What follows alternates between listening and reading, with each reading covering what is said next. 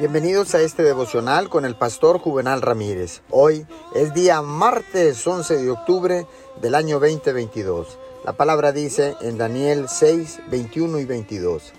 Entonces Daniel respondió al rey, Oh rey, viva para siempre. Mi Dios envió su ángel, el cual cerró la boca de los leones para que no me hiciesen daño, porque ante él fui hallado inocente.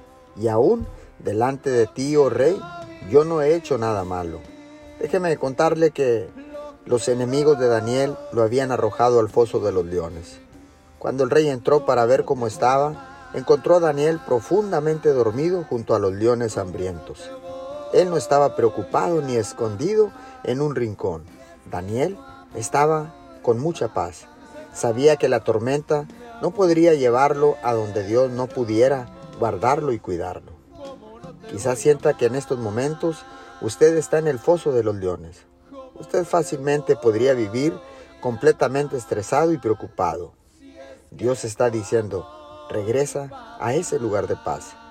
Él lo tiene en la palma de su mano. Mientras usted esté haciendo lo mejor posible y honrándolo, Él cambiará los vientos en su dirección. En vez de que estos vientos lo derroten, lo impulsarán. Lo que hoy es su prueba se convertirá en un poderoso testimonio.